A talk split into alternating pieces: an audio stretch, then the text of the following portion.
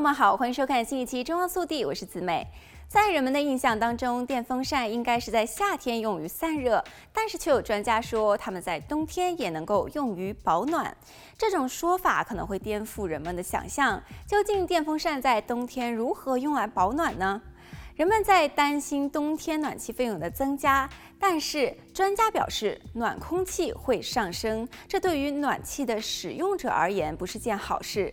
尽管打开吊扇看起来似乎会让屋里变得比较凉爽，而不是温暖，但是我们只要选择让吊扇的叶片依顺时针方向而转动，就可以让屋里变得比较温暖。专家说，改变叶片的旋转方向就能够达到这样的目的。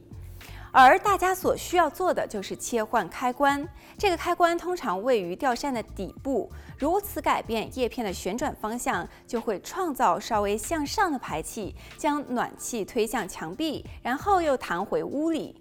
也有别的家居网站解释说，由于暖空气会向上流动，所以在冬天应该使用某一些装置，让室内的暖气回到地面。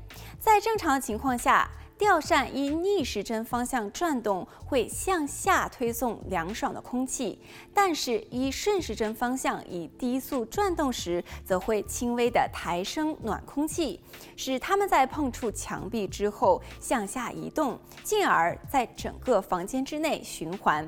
因此，如果目标是省钱，只要关闭恒温器，让吊扇把房屋里既有的暖空气往下吹送即可。